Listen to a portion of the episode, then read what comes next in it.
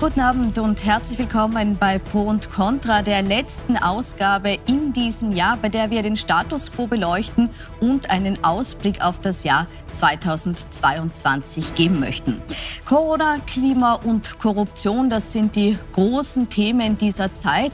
Die aktuellen Aufreger heißen Omikron und Austrofaschismus. Wir fragen heute Politik in der Krise, Dauerzustand oder Momentaufnahme und diskutieren darüber mit den Nationalratsabgeordneten der Parlamentsparteien und begrüßen Jörg Leichtfried von der SPÖ, Mary Lisowski von den Grünen, Peter Wurm von der FPÖ, Martin Engelberg von der ÖVP und Nikolaus Scherak von den NEOS. Herzlich willkommen. Dass das Vertrauen der Bevölkerung in die Politik in der Krise steckt, das zeigen aktuelle Umfragen. Laut Demokratiemonitor von Sora ist das Niveau wirklich tief im Keller. 58 Prozent glauben, dass das politische System in Österreich weniger oder gar nicht gut funktioniert. Herr Engelberg, wen machen Sie dafür verantwortlich? Also erstmal ist mir ganz wichtig zu sagen, dass in Österreich der Rechtsstaat, die Demokratie, äh, die Gesellschaft, äh, alles funktioniert. Und ich glaube, wir sollten das nicht vergessen in all den Turbulenzen, die es gegeben hat. Das ist das Wichtigste in einem Land, dass das funktioniert.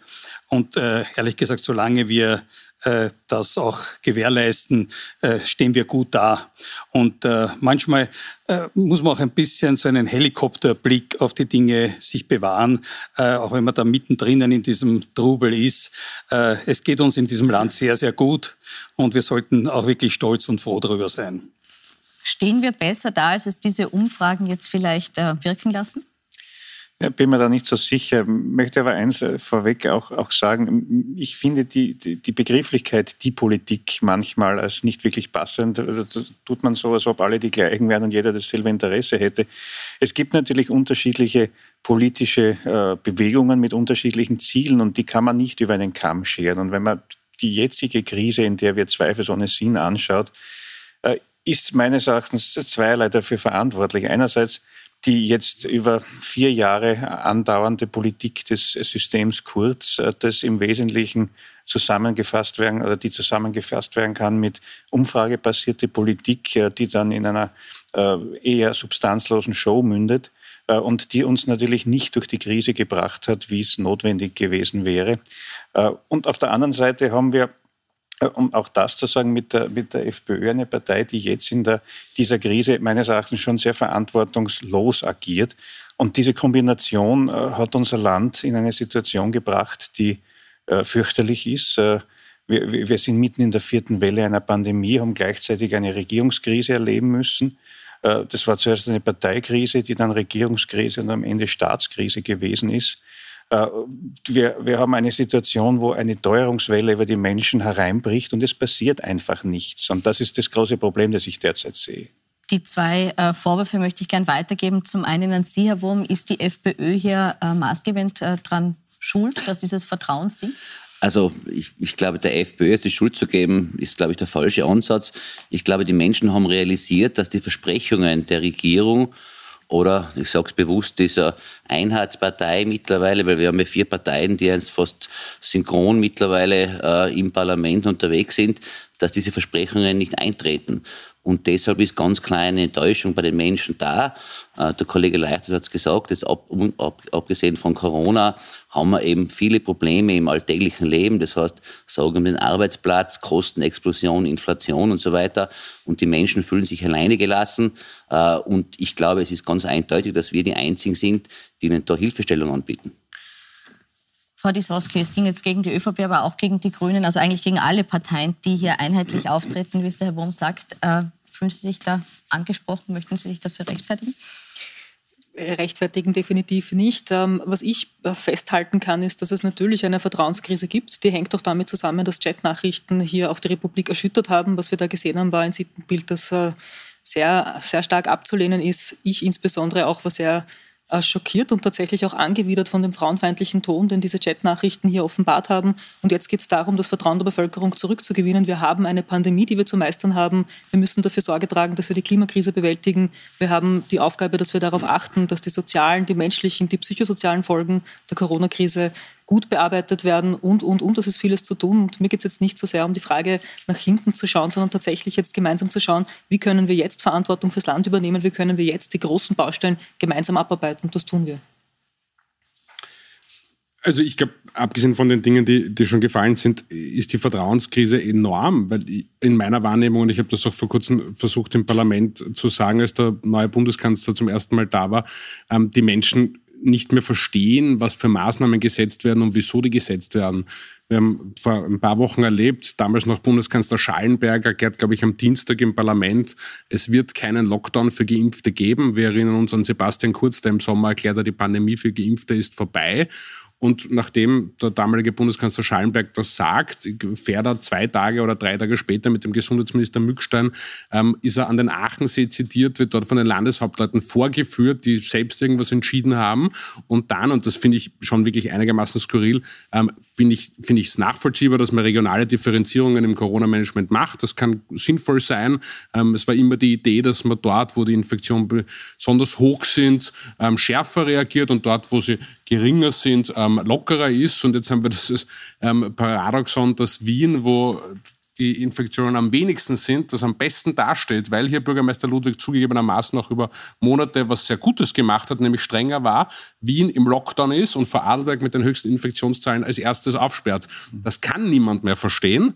Ähm, und das ist ein Vorwurf, der insgesamt an die Politik geht. Das muss man ganz ehrlich sagen. Also wenn Sie einen Bürger auf der Straße fragen, was gilt, wann, wo, kann Ihnen das keiner beantworten. Ich kann Sie noch nicht beantworten. Ich habe keine Ahnung, in welchem Bundesland man wann, wo essen gehen darf, mit wie vielen Leuten. Es ist vollkommen undurchsichtig und wir taumeln von Lockdown zu Lockdown und das nach 21 Monaten Pandemie und ich verstehe nicht, wieso man da nicht endlich daraus gelernt hat. Hm. Vielleicht kurze Replik noch eingemerkt, weil ja. doch viele Vorwürfe Richtung ÖVP gingen. Ja, ich muss deswegen ein bisschen schmunzeln, weil wir tun so, als wäre jetzt Österreich eine Insel, wo die irgendwie ein Hurricane drüber hinwegfegt, während in allen anderen Ländern alles perfekt im Griff ist. Also wer jetzt noch nicht verstanden hat, dass wir jetzt täglich, fast stündlich immer wieder diese Situation neu bewerten müssen. Also dem ist nicht zu helfen, nicht böse sein. Also äh, jeder der in Österreich Verantwortung trägt, tut einfach sein Bestes oder ihr Bestes, um diese Pandemie irgendwie zu managen, genauso wie in Deutschland, in Großbritannien, in Norwegen, in all den Ländern. Es ist überall die gleiche Situation. Wir haben jeden Tag neue Daten, Fakten. Äh, und ich finde, äh, Bundeskanzler Nehammer hat das wirklich auch sehr gut äh, jetzt auch ausgedrückt. Er ist ein Lernender. Wir alle sind Lernende. Es ist auch die Hand jetzt ausgestreckt. Wir versuchen gemeinsam das Bestmögliche zu tun.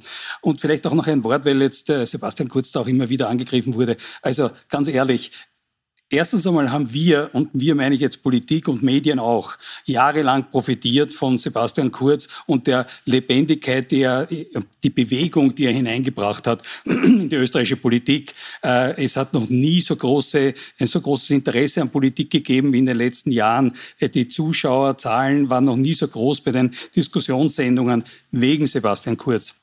Also man muss schon auch anerkennen, was er geleistet hat für dieses Land, für die Politik geleistet hat. Und ich sage jetzt auch einmal, äh, schauen wir mal, wie das einmal ist, wenn ich, wenn es dann so ist, wie ich erwarte, dass diese Verfahren alle im Sand verlaufen, eingestellt werden oder was auch immer Freisprüche erfolgen, äh, wie wir dann auf äh, Sebastian Kurz zurückblicken werden und wie es dann wieder ausschaut. Bevor wir jetzt dann äh, Corona vertiefen, kurze Frage noch zu Sebastian Kurz. War es seine Erscheinung, die das Interesse an der Politik geweckt hat oder doch eher die Nachrichten, die mit ihm verbunden waren? Also das, äh, die Argumentation vom Kollegen, den ich sonst sehr schätze, hat jetzt schon eine gewisse Absurdität in sich, muss ich offen sagen, weil die einzigen, die vom Kurz äh, profitiert haben, war das enge System Kurz und sonst, sonst an sich niemand. Und äh, es ist auch nicht das Beste getan und gegeben worden. Da muss ich wirklich ernsthaft widersprechen, weil gerade in der Pandemiebekämpfung war meines Erachtens sind im Sommer zwei unglaublich schwere Fehler passiert.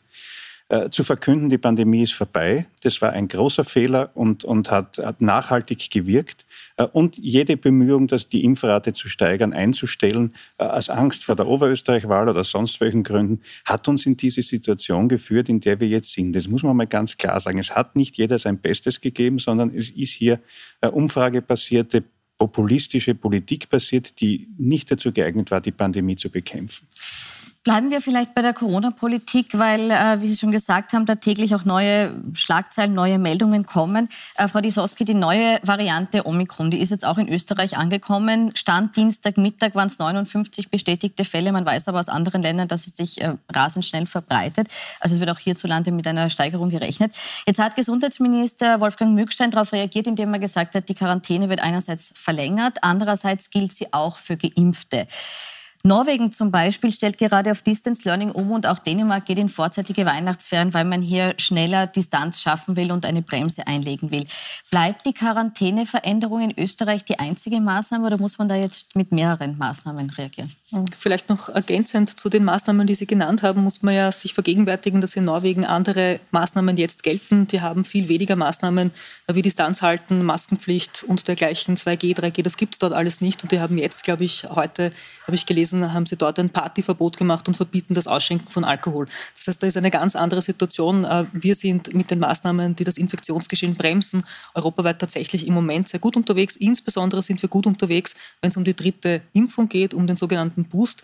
Da sagen uns auch die Expertinnen und Experten, evidenzbasiert, wissenschaftsbasiert, beste Schutz, um sich vor das Coronavirus anzustecken, um hier einen schweren Verlauf zu haben, das ist die Impfung. Genau deshalb ist es so wichtig, dass wir hier vehement auf die Impfung setzen. Es gibt auch eine Vier-Parteien-Einigung im Parlament, dass man die allgemeine Impfpflicht einführt. Und da vielleicht noch ein Satz zum, zum Kollegen Scherak. Ähm, wir Grüne haben diese Pandemie nicht für beendet erklärt. Das haben Sie von einem grünen Politiker, von einer grünen Politikerin nie gehört. Ähm, wir haben immer evidenzbasierte Politik gemacht, haben mit den Expertinnen und Experten gemeinsam gearbeitet und auf Basis dieser Vorschläge auch in der Bundesregierung Vorschläge unterbreitet und auch Diskussionen mit dem Koalitionspartner geführt. Sie sind nicht immer in der Form angenommen worden, wie wir es gerne gehabt hätten. Und ja, es sind Fehler im Pandemie-Management passiert. Dafür haben wir Grüne uns entschuldigt, dafür hat sich der Gesundheitsminister entschuldigt. Und ja, es gibt lokal unterschiedliche ähm, Maßnahmen. Das ist auch nachvollziehbar, dass in einer Millionenstadt wie Wien andere Maßnahmen gelten, als das beispielsweise in Vorarlberg im ländlichen Raum der Fall ist. Wichtig ist aber, und das ist mir wirklich wichtig zu betonen, dass immer auch gilt, die Virologinnen und Virologen sagen, diese Öffnungen sind vertretbar und sie sind immer in Kombination zu sehen mit den bestehenden, bekannten, bewährten Schutzmaßnahmen, Maske anziehen, Hände waschen, Handhygiene etc. Engelberg, warum, ja. warum hat die ÖVP hier nicht auf das Warnen der Grünen reagiert? Da unterscheidet uns tatsächlich auch jetzt auch, obwohl wir Koalitionspartner sind, natürlich etwas Grundlegendes. In einem liberalen Zugang, äh, den ich und auch natürlich auch Sebastian Kurz vertreten hat, äh, appellieren wir halt auch an die Selbstverantwortung der Menschen, äh, wollen wir staatliche Eingriffe so weit wie möglich zurückdrängen. Äh, und dem gegenüber steht das Modell des Etatismus, dass der Staat sozusagen versorgt die Bürger, äh, sagt, was sie tun sollen, was gut und richtig ist. Tatsache ist, und da möchte ich bitte den Kollegen Leichtweg noch einmal ganz klar korrigieren, es war nicht vom Ende der Pandemie, sondern es war vom Ende der Pandemie für die Geimpften die Rede. Das war das, der Einschränkungen. Das, das, das heißt, es war eine ganz klare Ansage. Sebastian erste, Kurz hat auch, Sebastian, lass mich kurz ausreden. Sebastian Kurz hat auch ausdrücklich gesagt, dass die Zahlen steigen werden, sehr stark steigen werden. Was niemand vorhersagen konnte und auch die Wissenschaftler nicht vorhergesagt haben, ist, dass die Delta-Variante so hochinfektiös ist und tatsächlich dann noch einmal so so einen Peak in den Fallzahlen bringen wird äh, ist so. Dementsprechend hat, haben wir nachgesteuert, äh, wurde auch in anderen Ländern jetzt nachgesteuert. Also in anderen Ländern, die sind halt gerade einmal so zwei Wochen hinten nach. Ja? Also Herr Scherer-Gewon. Ich, ich, wollte nur, weil die Frau Kollegin Disowski gesagt hat, die Grünen haben nie gesagt, die Pandemie ist beendet. Das ist äh, so richtig. Ähm, aber es ist schon ein bisschen skurril, sich da auf den Koalitionspartner auszureden. Es ist ein Grüner, der im Gesundheitsministerium sitzt, der hat sich zugegebenermaßen jetzt entschuldigt, aber er hat die einfachsten Sachen, die er tun hätte können in den letzten Monaten, auch nicht gemacht. Es wurde die Impfkampagne über den Sommer de facto eingestellt, es ist ja nichts weitergegangen. Man hat vor der Oberösterreich-Wahl überhaupt nicht darüber gesprochen. Der Landeshauptmann Stelzer, in dem Fall von der ÖVP, hat so getan, als ob die Pandemie gar nicht existiert. Man hat es nicht geschafft, Impftermine zu verschicken, so wie Portugal und Spanien das vorbildlich gemacht haben. Deswegen haben die so so eine hohe Durchimpfungsrate, weil jeder Bürger, jede Bürgerin einen fixen Impftermin zugeschickt bekommen hat. Der Gesundheitsminister macht das jetzt im Dezember wohlgemerkt, es ist einigermaßen spät und deswegen tragen natürlich hier beide ähm, einen wesentlichen Bestandteil, wieso wir da nicht gut durchgekommen sind. Und ja, der Kollege Engelberg hat recht, gewisse neue Informationen, jetzt auch gerade zu Omikron und wir wussten auch nicht, wie infektiös Delta ist, kommen immer erst nach, aber Fakt ist schon auch, dass wir Maßnahmen gesetzt haben, die auch von den Expertinnen und Experten nicht als nachvollziehbar ähm, dargestellt werden. Mir kann niemand erklären, wieso man den Handel mit 2G und FFP2-Maske nicht offen lässt. Und die Frage ist, wie wir uns das irgendwann einmal volkswirtschaftlich auch noch leisten werden können. Und da bin ich einfach ernsthaft irritiert, was denn diese Bundesregierung hier vorhat, wie sie es schafft, gezielt Wirtschaftshilfen auch entsprechend zu denen kommen zu lassen, die sie konkret brauchen und wie sie nachvollziehbare Konzepte haben, wie wir so gut es geht, so viele wie mögliche Geschäfte auch weiter offen lassen können und die Menschen nicht am Schluss alle vor dem Ruin dastehen. Möchten Sie noch kurz reagieren auf den Vorwurf von Mückstein? Da kann ich gerne reagieren. Ähm, es sind die Maßnahmen, die gesetzt worden sind, in Kooperation, in Zusammenarbeit mit Expertinnen und Experten ausgearbeitet worden. Und wir Grüne, und das ist der Dissens, den der Kollege Engelberg und ich haben, haben auch härtere Maßnahmen gefordert. Wir sind da beim Koalitionspartner tatsächlich nicht auf offene Ohren gestoßen. Das ist einfach ein Dissens, der ist da. Darüber hinausgehend bei der Pandemiebekämpfung und bei den Folgen, bei den wirtschaftlichen Folgen, die Sie jetzt adressieren, glaube ich, ist ganz klar, dass es ganz viele Hilfspakete und Instrumentarien gibt, die passgenau für die Unternehmerinnen und Unternehmer da sind. Und auch mit dem Instrumentarium der Kurzarbeit war es uns wichtig, dass wir hier Arbeitsplätze, sicheren Arbeitsplätze erhalten können. Und das sagen uns auch äh, im europäischen Vergleich Wissenschaftlerinnen und Wissenschaftler, dass das eine gute und sinnvolle Maßnahme war. Ich muss noch ganz kurz, weil passgenau genau. Erst mir rufen täglich Unternehmer an, die mir erklären, wie sie mit einem Vergleichszeitraum von 2019, das ist das, was man momentan braucht, jetzt Wirtschaftshilfen beantragen können. Es gibt ganz, ganz viele Unternehmerinnen und Unternehmer, Unternehmer, die nach 2019 gegründet haben und denen sagt man, sie sollen mit dem Vergleichszeitraum 2019 kommen. Das ist absurd, das ist weit andere gefunden. individuelle Lösungen. Wissen Sie, was das heißt? Das sind Pauschalzahlungen von 600 Euro pro Monat. Die Unternehmer greifen sich an den Kopf und wissen nicht mehr, wie es irgendwie weitergehen soll. Und das ist, weil sie an den Lebensrealitäten der Menschen am Anfang mit der Gießkanne Wirtschaftshilfen ausgezahlt haben und jetzt nicht in der Lage sind, passgenau den Unternehmen und Unternehmern zu helfen. So, zur Ehrenrettung muss man schon sagen. Darf ich mal, Herr Wurm, Herr Wurm will Sie schon lang zu Wort melden. Sie können gleich nochmal reagieren. Die Vorwürfe gehen stark in die Richtung, aber trotzdem auch. Genau, nachdem wir alle durcheinander. Also man muss einmal eines festhalten, ist nach zwei Jahren ähm, diese wissenschaftlichen Theorien, die seit zwei Jahren verkündet werden, haben sich alle in Luft aufgelöst. Das ist die Realität. Äh, und das ist auch der Vorwurf, den wir von Anfang Welche an immer. alle Theorien können Sie konkret Zum Beispiel, ich habe mit zwei Impfungen eine Vollimmunisierung. Äh, ich kann mich nicht mehr anstecken. Ich kann die Infektion nicht weitergeben als Geimpfter und, und, und. Also alle diese Theorien haben sich jetzt in der Realität in Luft aufgelöst. Das ist die die also Realität nicht von der hieß es auch nie bei der es Impfung. Hat, es ist also, immer, es schützt vor dem schweren Verlauf. Ich sitze ne? im Gesundheitsausschuss und habe jetzt, glaube ich, 100 Sitzungen gehabt in zwei Jahren im Gesundheitsausschuss. Ich habe das alles erlebt. Und jetzt komme ich jetzt zum nächsten Punkt. Das heißt, das müssen wir einfach feststellen. Diese Versprechungen haben sich nicht bewahrheitet. Man hat es vielleicht im guten Glauben gemacht, aber diese Theorien, These, Antithese, die Antithese hat gewonnen am Ende des Tages. Bis jetzt. Zu Omikron kann ich noch was sagen. So, das ist einmal die Ausgangslage. Und jetzt muss man einfach auch festhalten, okay. Ihre Ausgangslage, die ich jetzt nicht ganz teile, ja, also wie gesagt, ich, jetzt, meiner hat, Wahrnehmung nach nie so gesagt also, wurde. Noch einmal, man hat gesagt, zwei Impfungen und erledigt. So, Vollimmunisierung war ein berühmtes Schlagwort. Heute spricht man von der Hybridimmunisierung. Kann ich dann auch erklären, wenn Sie wollen. Äh, das heißt, man stellt Thesen auf, verkauft sie als wissenschaftliche Tatsache und geht nicht in einen Diskurs. Und das haben wir von Anfang an eben kritisiert, dass man nicht auf Augenhöhe auch Gegenmeinungen einmal gelten hat lassen, sondern ganz im Gegenteil, jeder, der auch nur im Ansatz was anderes diskutiert hat oder in, in die Diskussion hineingeworfen hat, wurde als Corona-Leugner, Spinner, Aluhutträger, also alle möglichen Schimpfworte wurden da verwendet. So, und das ist einmal ganz gut, wenn vielleicht alle, auch die Experten und vor allem die Verantwortlichen mal sagen wollen, okay, das machen sie ja hinter den Kulissen. Tut mir leid. Wir sind offensichtlich auch getäuscht worden. Es war die Aber Versprechungen. Haben Sie den Eindruck, getäuscht worden zu also sein? Die Versprechungen, vom, ja, genau, die Versprechungen der Impf, die Versprechungen der Impfhersteller haben wir alle nicht ein. Man muss noch einmal drei Monate, dass man den Kollegen ja, im Sinne der Informations noch einmal nicht ganz Dauer, die Dauer der Wirkung und die Wirkung ja. an sich hat nicht das gehalten, was versprochen wurde. Aber es ist ja, es ist ja, es ist ja vollkommen klar. Es ist ja vollkommen. Es ist ja, ja vollkommen. Man muss natürlich schon die Fakten festhalten. Äh, die Leute, die jetzt im Spital und auf der, vor allem auf der Intensivstation sind, sind ungeimpfte. Und wir haben eine das ist eine, eine Minderheit, die ungeimpft sind. Und das ist aber fast ausschließlich sind das die, die in den Intensivstationen sind. Das heißt, die Impfung wirkt. Ich meine, das zu leugnen, ist doch einfach ein wahnsinniger Fehler, den Sie tun. Das ist nicht verantwortungsvoll, Kollege, was Sie tun. Und das Zweite ist die Tatsache, dass der nachlässt, der Impfschutz nach der zweiten Impfung, das haben wir im Laufe des Sommers, das wissen Sie ganz genau, äh, mitbekommen, weil in Israel die ersten Daten aufgetreten sind, dass das zurückgeht.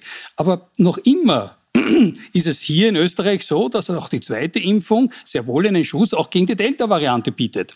Jetzt stehen wir vor der Situation, dass wir den Booster brauchen. Ja, und auch der wieder zeigt einen hohen Schutz, sogar bei der Omikron-Variante. Jetzt, Kollege, jetzt, jetzt bin ich, mal, jetzt darf ich aus dem Gesundheitsausschuss berichten. Entschuldigen Sie, Herr Kollege. Jetzt, jetzt bin ich mit, mit dem Herrn Kollegen Engelberger mal einer, einer Meinung. Ich würde ja. das genauso sehen eigentlich.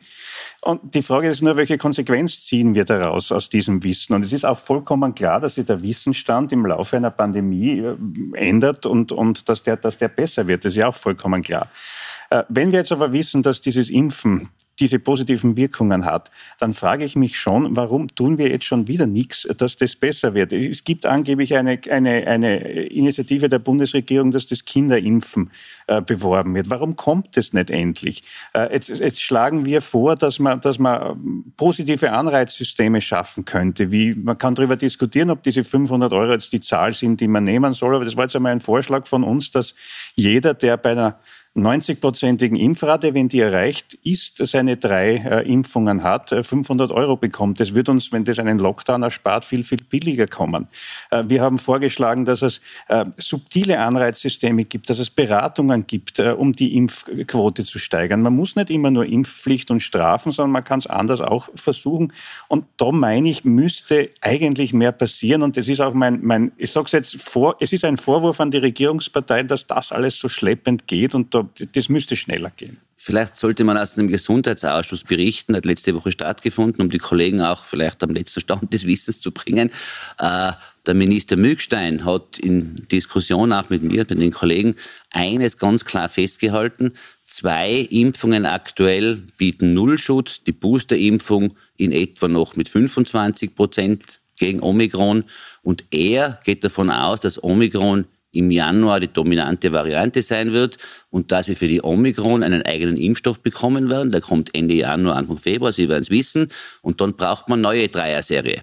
Ganz einfach. So, und auf der Basis eine Impfpflicht überhaupt in Diskussion zu bringen, was wollen Sie jetzt mit der alten Version, die Leute dreimal impfen und ihnen dann sagen, ab März es starten die neue, die neue Dreier-Serie. Also, das sind ja Dinge, und das kann man ja bitte mal, da würde ja keiner in einen Zacken aus der Krone fallen, wenn man das einmal den Leuten ehrlich sagen würde. Ja, aber das, was so, das ist, das ist von, nein, das ist halt die Tatsache, das, das hat ja der Minister Mückstein selber, können Sie nachlesen man, man, man im Protokoll. Den Minister Mückstein, ich mag den jetzt nicht verteidigen, aber man soll ihm vielleicht nicht Sachen in den Mund legen, die ja, das, so würde ich auch nicht gekommen sind. Dem Minister ja, ich war, ich keine bin Worte in den Mund legen, die er sicher nicht gesagt hat. Ich glaube, es ist Faktum und das steht überhaupt nicht zur Diskussion, dass die Impfung das Mittel ist, das wir haben, um, um uns gegen dieses Virus zu schützen. Wir wissen, es gibt neue Varianten, es gab die Delta-Variante, es gibt Omikron, es ist zu befürchten und es wird wahrscheinlich so sein, dass es andere Varianten auch nach Omikron geben wird.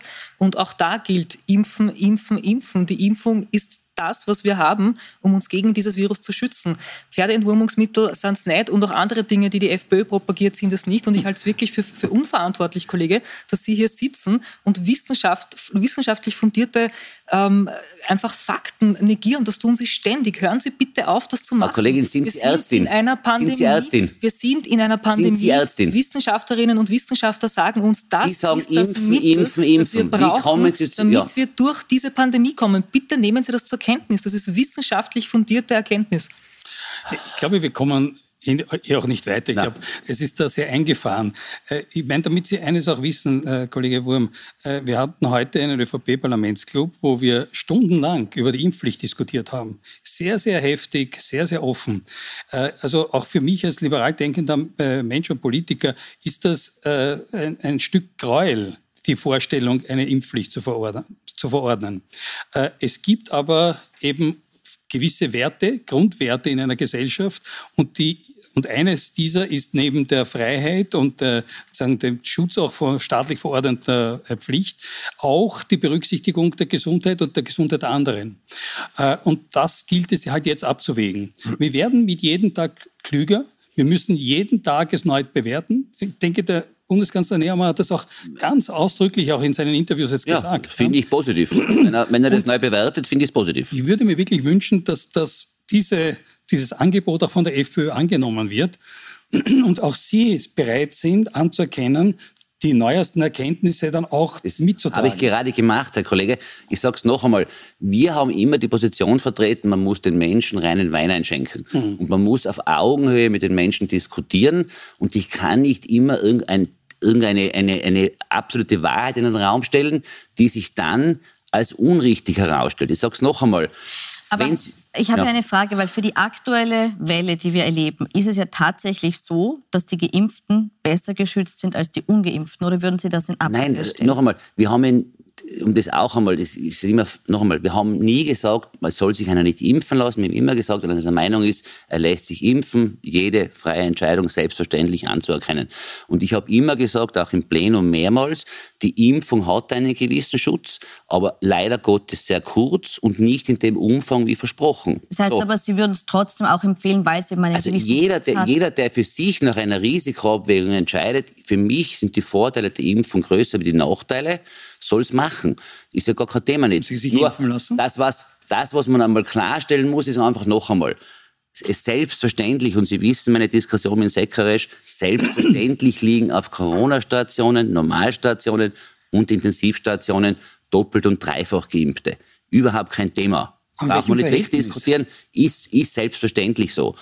Was man auch nicht weg, ja, Nein, die große Mehrheit, noch einmal. die große Mehrheit sind noch ein, ungeimpft. Noch einmal, was wir auch die, festhalten Die, die kann, geimpft sind, sind immunsuppressiert. Also gegen, gegen reinen Wein spricht ja nichts. Aber gegen, gegen Wurmmittel spricht schon was, muss ich einmal ganz, ganz, ganz klar sagen. Und bevor die Diskussion jetzt da hängen bleibt, vielleicht ja. dürfte ich nur einen, einen Vorschlag machen. Wir müssen vielleicht auch noch drüber reden, über das wird nämlich kaum gesprochen. Wir reden jetzt immer, wie, was tun wir gegen die Pandemie? Aber die Frage wird vielleicht auch kommen, wie leben wir mit der Pandemie und was ist da notwendig? Was heißt das für unser Gesundheitssystem zum Beispiel? Nicht? Brauchen wir mehr?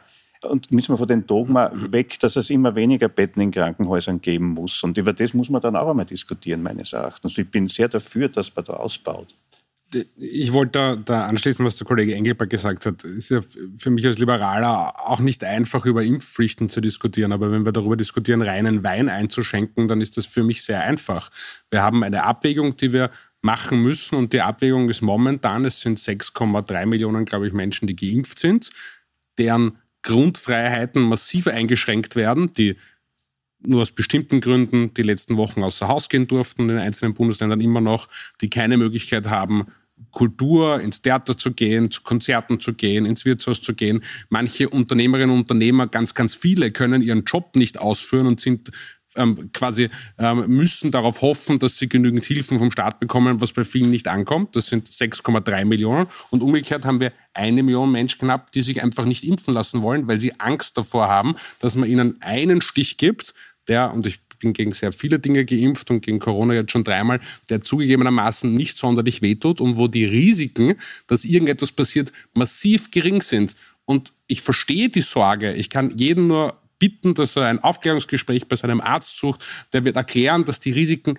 unfassbar gering sind und vor allem, und das ist die wesentliche Abwägung, die wir jetzt machen müssen, neben all den gesundheitlichen Fragen, 6,3 Millionen Menschen müssen all diese Freiheitseinschränkungen akzeptieren, weil eine Million der Meinung sind, sie nehmen sich die Freiheit heraus, sich nicht impfen zu lassen. Und das halte ich für nicht gerechtfertigt. Ich möchte eine Frage so in die Zukunft gerichtet, weil Sie gesagt haben, wie leben wir mit der Pandemie, an die Impfpflicht knüpfen. Wenn es denn jetzt die Impfpflicht gibt ab Februar, ähm, heißt es in weiterer Konsequenz, dass wir auf 3G-Kontrollen vielleicht verzichten können, schon im Jahre 19, äh, 19 sage ich, 2022? Ja, auch das ist eine Frage, die werden wir mit den Expertinnen und Experten gemeinsam diskutieren. Aber ist das das Ziel? Dass man das sagt, wäre man schon ein Ziel. über die wir, Impfquote wir wissen, dann wieder von den wir Kontrollen weg? Wir wissen, dass wir über die Impfquote dorthin kommen, wo wir alle, die wir hier sitzen und auch die, die uns zuschauen, hinwollen, nämlich in unser normales Ach. Leben zurück. Ein Leben, das Ach. nicht von diesen hm. Beschränkungen, die auch der Lockdown mit sich bringt, beeinträchtigt ist, das wollen wir alle. Und wenn die Impfung das Mittel ist, und das ist es, anerkannterweise, dann äh, ist das natürlich eine Option. Es ist, noch einmal, immer wieder das Gleiche. Sie stellen Dinge in den Raum, den Kausalzusammenhang zwischen Impfquote und Inzidenz es oder ist so. so. Das tue ich nicht. Das tun Kollegin, Wissenschaftlerinnen und Wissenschaftler. Frau Kollegin, Bitte vertrauen ist, Sie hat das, sich einfach erübrigt. Ich sage es noch Nein. einmal. Nein, Ihr Minister hat es ja selber. Sie werden es wissen. Mittlerweile Nein. sind Sie auch K1, wenn Sie dreifach geimpft sind. Wissen Sie warum? Wissen Sie, warum Sie K1 sind mit dreifach geimpft? Wissen Sie warum? Weil der Minister ganz genau weiß, dass sie auch ansteckend sind, mit dreifach geimpft. Und das heißt, ihre These, was gewesen ist, ich impfe mich, schütze mich selber und schütze andere, hat sich in Luft Kollege, aufgelöst. bitte Leider. Sie auf die Ich Intensivstationen, ich schauen wäre Sie sich froh dort an, gewesen, wer dort ich liegt. wäre Sie froh sehr gewesen, schnell wenn es so gewesen wäre. Das Teil ist aber nicht so. geimpfte Personen. Sie, Herr Bitte Kollege, schauen Sie dorthin und reden ich- Sie mit den, ich mit froh den bin Menschen oder dort. froh wäre, wenn wir von dieser unerträglichen Situation wegkämen. Ja, klar. Da, lassen Sie bitte aus, in welche Situation ich meine, dass wir von dieser unerträglichen Situation wegkämen, dass jetzt schon Ärzte, Krankenschwestern und Menschen in Impfstraßen von anderen Menschen angegriffen werden, weil sie unterschiedlicher Meinung sind. Über das sollte man nämlich auch einmal reden und sollten darüber reden, wie diese Situation in einem Land wie Österreich hat entstehen können, weil das ist für mich absolut inakzeptabel. Das, das wäre auch, wäre auch mein Appell. Äh, Ich glaube, das, was wir jedenfalls in den letzten zwei Jahren gelernt haben, ist, niemand, niemand auf der ganzen Welt, kein Politiker, kein Wissenschaftler, weiß, wie wir mit dieser Pandemie am besten, mit diesem Virus am besten umgehen. Und das Wissen wächst jeden Tag, wird ständig neu wieder definiert. Und sagen, der Appell wäre, nur wenn wir möglichst gemeinsam mit Vernunft und Verantwortung diesem begegnen, können wir für Österreich und für die Österreicherinnen und Österreicher das Beste tun. Und das ist sozusagen der Appell, der vom Bundeskanzler jetzt auch ausgegangen ist. Äh, drei Parteien haben sich dem, äh, oder unser Koalitionspartner sowieso, aber auch die zwei Oppositionsparteien haben sich dem auch angeschlossen. Ich wünschte mir, ich sage das auch ganz offen, auch der Bundeskanzler hat das schon gesagt, er hat sich mit ihrem Parteivorsitzenden auch getroffen. Äh, wir hoffen letztlich auch auf die sagen, Bereitschaft, gemeinsam dieser Pandemie zu begegnen, um den schwierigen Zeiten, die auch noch weiterhin auf uns zukommen werden. Ja, es ist nicht vorbei, auch nicht mit der Impfpflicht vorbei. Ja, also das heißt, wir werden weiter schwierige Zeiten vor uns bewältigen müssen. Gut. Wie wir die FPÖ vielleicht noch ins Boot der anderen Parteien bekommen und welche Themen uns jenseits von Corona noch beschäftigt haben, das schauen wir uns gleich nach einer kurzen Pause an.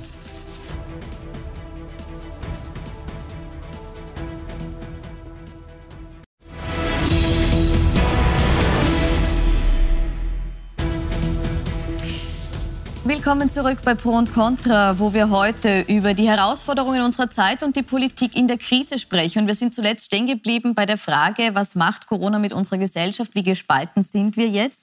Und da hat der Chef der neuen Direktion für Staatsschutz und Nachrichtendienst gestern in der ZIP 2 gesagt, er sieht die radikalisierte Szene der Corona-Maßnahmengegner als aktuell eine der größten Bedrohungen der Republik. Ich möchte Sie alle fragen und mit Ihnen, Herr Wurm, beginnen. Was tun Sie dagegen, gegen diese Also ich, Bedrohung? Dieser ÖVP-Mann aus Niederösterreich sollte sich, glaube ich, einmal um die Kriminalität kümmern, um die illegale Zuwanderung, äh, Bandenkriminalität, da gäbe es also einiges, was er tun könnte. Aber er soll sich bitte nicht um die Menschen Sorgen machen, die jetzt auf Demonstrationen und Protestmärschen ganz friedlich unterwegs sind. Ich bin ja selber, war gerade am Sonntag in Innsbruck, bitte 10.000 Leute.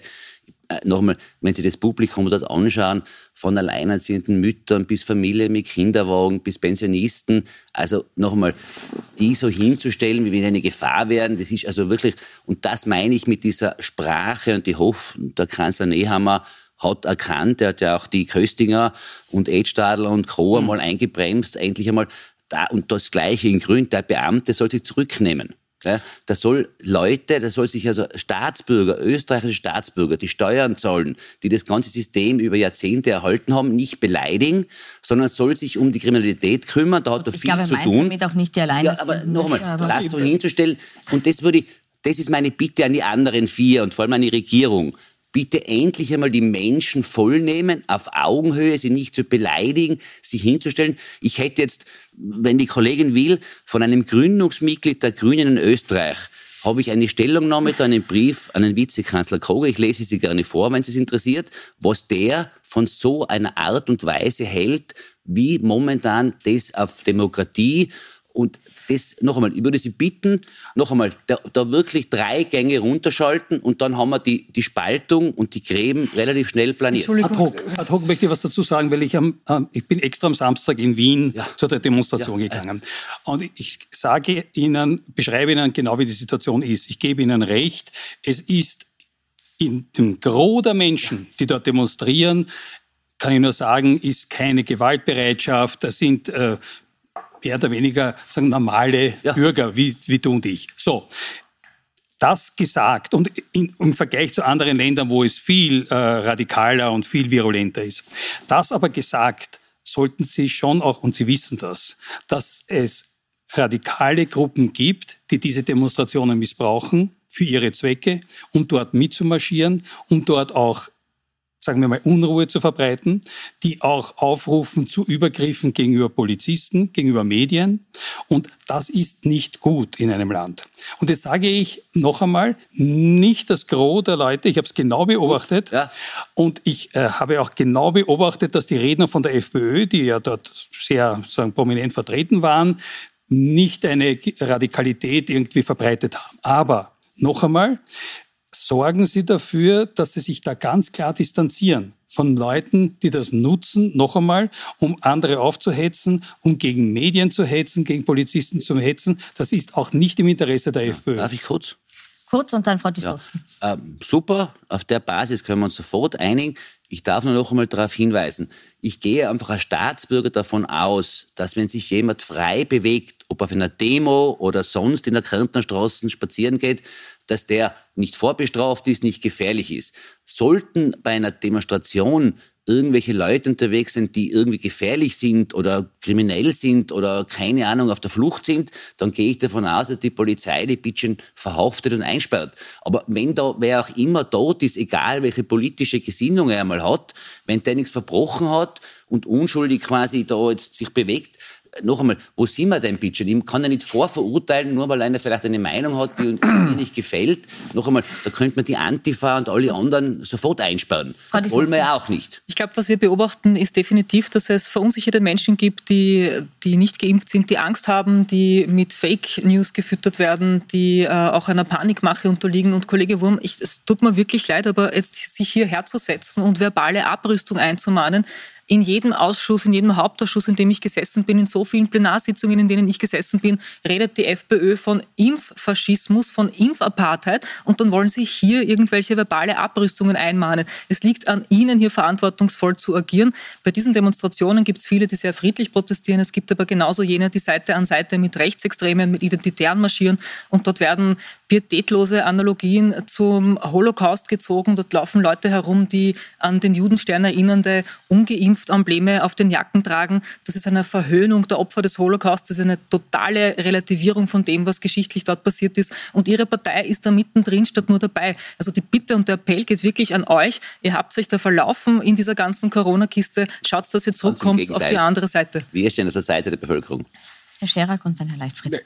Genau das würde ich ähm, jedenfalls absprechen, Herr Kollege Wurm, weil es ist die schweigende Mehrheit, die sich seit Monaten an alle Regelungen hält die aus Solidarität mit denen, die sich nicht impfen lassen können, die immunsupprimiert sind und deswegen die Impfung nicht anschlägt, mit Kindern, für die es äh, teilweise noch keinen Impfstoff gibt, die sich bereitwillig impfen haben lassen, die sich regelmäßig testen. Und das sind diejenigen, die jetzt die Dummen sind, weil ein paar kein Interesse daran haben, gemeinsam einer Kraftanstrengung, äh, Kraftanstrengung daran auch mitzuwirken, dass wir dieses Virus irgendwie in den Griff bekommen. Und das ist nicht wie die FPÖ immer sagt, sie stehen an der Seite der Bevölkerung. Das stimmt ja nicht. Das ist eine laute Minderheit.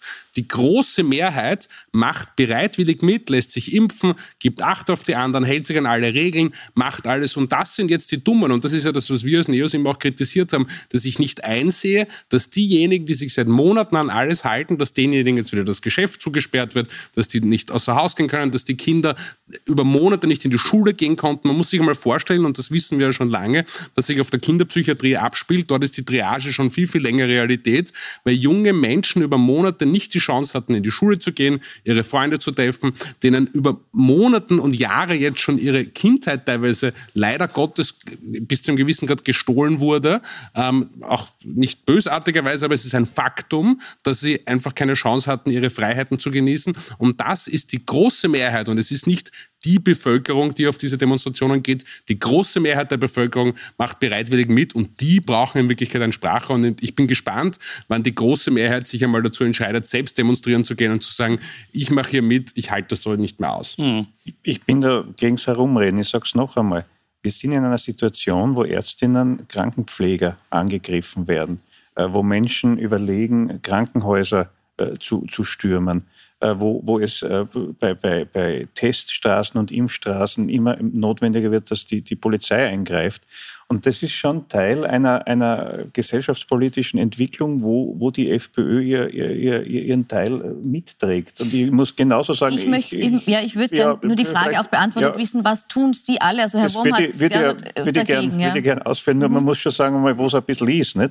Aber was, was ich auch meine, ist, dass, dass unglaublich viele von den Menschen, die bei diesen Demonstrationen mitgehen, äh, Angst haben, verunsichert sind äh, und, und nicht recht wissen, wie sie, wie sie sich entscheiden sollen. Und, und, und, und, und was diese Menschen betrifft, die, die nicht gewaltbereit sind, die, die nicht komplett unansprechbar geworden sind, weil die gibt es auch, äh, da muss man meines Erachtens jetzt sehr, sehr sorgfältig überlegen und dann das sofort umsetzen, wie man die herankommt. Und es wird nicht mit, mit, mit Inseraten in Zeitungen getan sein, sondern da braucht es massiv Beratungsgespräche. Mein Vorschlag ist, äh, die Bundesregierung sollte schnellstens, und wir unterstützen das, wo wir können, äh, dafür sorgen, dass es in jedem Ort in Österreich Beratungen für, für diese Menschen gibt, wo sie mit den Vor- und Nachteilen konfrontiert werden, wo sie diskutieren können und wo endlich ehrliche Information geliefert wird. Endlich, ja. Und so weiter und so fort. Und diese Dinge gehörten meines meines Erachtens relativ rasch umgesetzt in Kombination mit einer seriös handelnden Regierung, die äh, versucht, auch für das Impfen zu werben und, und auch äh, das Ganze nicht als Show abzieht, wie das leider früher passiert ist, sondern vernünftig versucht, das, das, das durchzusetzen. Beratungsstellen, eine Lösung, die Sie unterstützen? Ich glaube, es gibt ganz viele Ideen und ich, ich bin wirklich sehr froh darüber, dass es jetzt so wie ich es verstehe, eine Gesprächsebene gibt. Äh, sagen, Ihre äh, Vorsitzende Randy Wagner ist ja tatsächlich auch eine, wirklich eine Expertin auf dem Gebiet. Äh, ich denke, auch von den NEOS gibt es da ganz wichtige und, und konstruktive Beiträge. So wie ich es verstehe, gibt es da jetzt eine Gesprächsebene, eine gemeinsame. Und ich denke, man sollte alles tun, in, sagen, jede Möglichkeit nutzen da voranzukommen. Ich möchte das Thema an der Stelle unterbrechen, weil wir sehr viele noch haben, wahrscheinlich auch nicht mehr alle schaffen werden. Ich möchte einen Cut machen und zu ähm, einem Thema kommen, das eingemahnt wurde. Das ist die Stabilität in der Regierung. Ähm, nach vielen personellen Turbulenzen will die ÖVP diese Ruhe jetzt und Stabilität auch äh, einbringen. Im Moment scheitert das am ersten an der Person des Innenministers, nämlich Gerhard Karner. Und das hat vor allem mit diesen antisemitisch anmutenden Äußerungen in seinem Landtagswahlkampf 2008 zu tun. Die jüdisch-österreichische Hochschülerinnen haben mit sehr prominenter Unterstützung einen offenen Brief verfasst. Ähm, und diese Neubesetzung, eine Neubesetzung gefordert, diese Besetzung kritisiert, eine Neubesetzung gefordert. Unterstützt wurde dieser offene Brief unter anderem von Elfriede Jelinek, von Michael Köhlmeier, Irmgard Gries und auch Cornelius Obonja. Innenminister Kahner hat äh, bedauert, dass er äh, diese Aussagen getätigt hat und hat gesagt, er würde solche Aussagen heute nicht mehr tätigen. Ist damit das Thema schon vom Tisch? Kann Kahner Innenminister bleiben, Frau Stitowski? Das haben wir in der Vergangenheit äh, auch bei anderen Regierungsumbildungen, die es schon gegeben hat, betont. Das gilt auch hier, wen die ÖVP in dem Fall als Innenminister, als Innenministerin nominiert. Das ist eine Entscheidung der ÖVP. Wir Grüne würden uns, wenn wir da ehrlich sind, natürlich umgekehrt auch nicht reinreden lassen. Ähm, das Museum, das Sie angesprochen haben, der, der Vorwurf, der hier vorliegt, der ist, denke ich, sehr legitim. Wir wissen, dass diese Gestaltung des Museums in Niederösterreich. Das habe ich jetzt noch gar nicht angesprochen, ja. das wollte ich noch ansprechen. Da ging es mal nur um die antisemitischen Äußerungen. Bin schon meiner, Vorwegnahme, bin schon meiner Vorwegnahme voraus, aber es, es, ist tatsächlich im Zusammenhang zu sehen, weil natürlich die Kritik hier auch an diesem Museum in Niederösterreich gefallen ist, auch in diesem Brief, den Sie erwähnt haben.